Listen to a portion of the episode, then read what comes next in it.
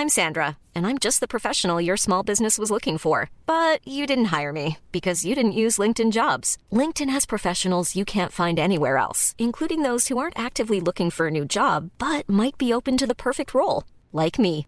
In a given month, over 70% of LinkedIn users don't visit other leading job sites. So if you're not looking on LinkedIn, you'll miss out on great candidates like Sandra. Start hiring professionals like a professional. Post your free job on linkedin.com/people today.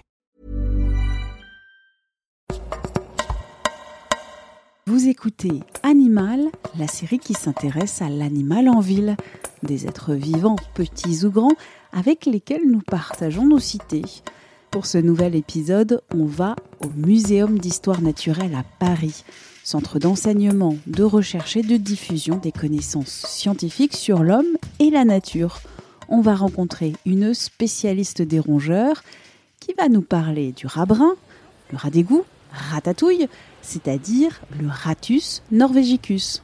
Je suis Christiane Denis. Je suis professeure au Muséum d'histoire naturelle de Paris. Je travaille sur les rongeurs et notamment les rongeurs africains et je travaille sur les actuels et sur les fossiles en même temps.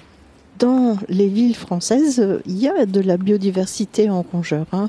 Il y a toutes sortes de, de rats, souris, euh, mulots, campagnols, etc. Mais le plus abondant et celui que les gens remarquent le plus, c'est le rat brun ou Ratus norvegicus ou le surmulot. Il est abondant dans les égouts, mais de moins en moins. On le trouve plutôt euh, dans les squares, sous les caves, euh, dans les habitations, dans les zones basses, humides, euh, proches du sol. Toutes les grandes métropoles ont des rats bruns. Le rat brun, il serait arrivé en France dès le haut Moyen Âge, 4e, 5e siècle, mais il a vraiment été visible à Paris en 1740-1760 parce qu'il commençait à infester euh, le château de Versailles. Notre cher Buffon euh, a vu qu'il était différent du rat noir, il l'a décrit, donc on est sûr qu'il existait euh, là en 1750. Les petits rats, à partir de trois semaines, ils vont commencer à manger euh, de la nourriture solide et après, ils vont grandir, ils vont avoir leur phase d'adolescence comme tout le monde et, ils vont euh, atteindre leur maturité sexuelle en trois mois. Et à partir de là, bah, ça devient des adultes hein, en trois mois seulement et ils vont pouvoir se reproduire et à leur tour euh, avoir des petits. Les rats, ils vivent en clans familiaux.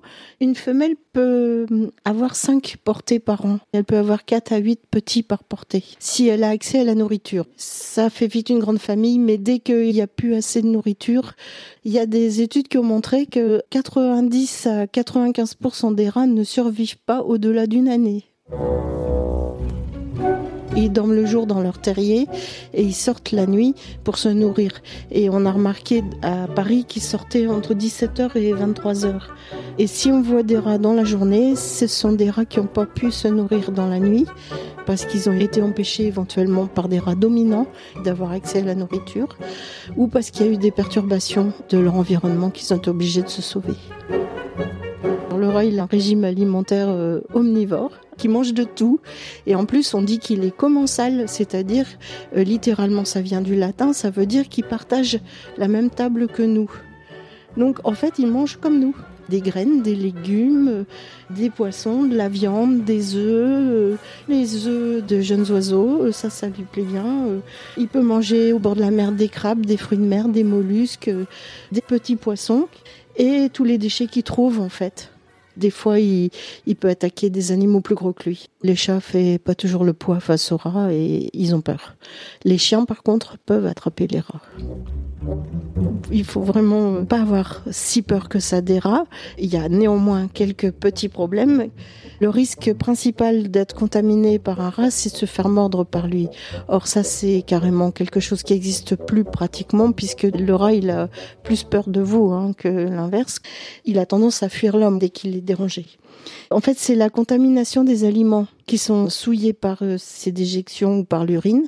Ça peut contaminer et donner une maladie qu'on appelle la leptospirose, qui est une fièvre hémorragique, qu'on appelle aussi la fièvre des égoutiers, parce qu'il l'avait contractée euh, souvent dans le temps.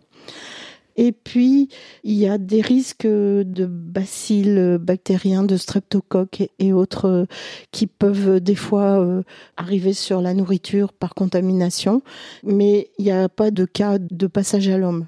Dans les autres risques sanitaires, il y a toujours la peur de la peste, mais c'est pas sur le rat brun, c'est sur le rat noir. Le rat noir, il y en a au sud de la Loire et dans des zones rurales. C'est lui qui peut, avec la puce spéciale qui lui est propre à celle du rat noir, transmettre la peste.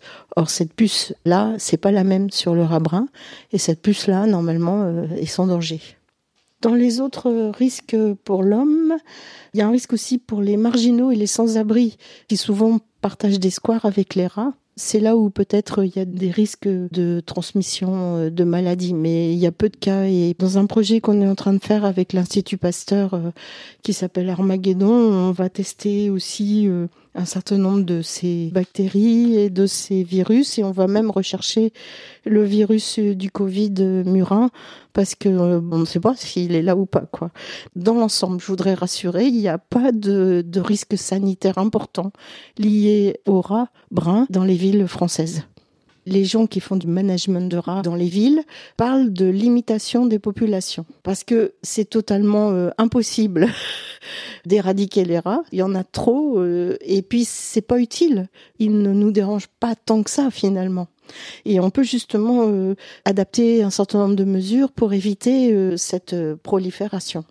Les méthodes traditionnelles, hein, comme euh, les appâts empoisonnés sont totalement inefficaces. Pourquoi? Parce que les rats sont en train de développer une résistance aux anticoagulants et cette résistance est déjà présente euh, sur Paris et sur plein d'autres villes françaises. Après, d'autres méthodes existent mais n'ont pas montré leur intérêt et peuvent même être dangereuses pour les autres animaux euh, qui vivent au contact des rats dans les squares.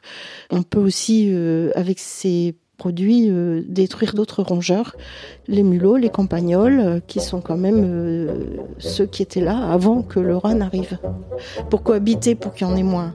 C'est supprimer les sources de nourriture les plus évidentes, fermer les poubelles, c'est des animaux hyper intelligents. Euh, il y a plein d'expériences de comportement qui montrent que bah, ils réagissent bien à certains stimuli. Ils peuvent repérer en 3D les objets, la géométrie des lieux. Ils ont une bonne mémoire visuelle. Ils ont des communications avec les infrasons. Euh, ils vocalisent. Ils ont des langages. Euh, un odorat hyper développé qui leur permet de reconnaître leurs congénères, de vivre ensemble en fait. Enfin, ces animaux, enfin pour moi, extraordinaires. Rendez-vous très bientôt pour un nouvel épisode. Animal, c'est une série du podcast L'été dans vos oreilles d'Anne-Laetitia Béraud pour 20 minutes. Écoutez gratuitement cette série sur votre appli de podcast et sur 20minutes.fr à la rubrique podcast. N'hésitez pas à vous abonner, à nous évaluer sur votre plateforme préférée de podcast et à nous envoyer des critiques, des commentaires à audio-20minutes.fr. À très vite! Et d'ici là, bonne écoute des podcasts de 20 minutes.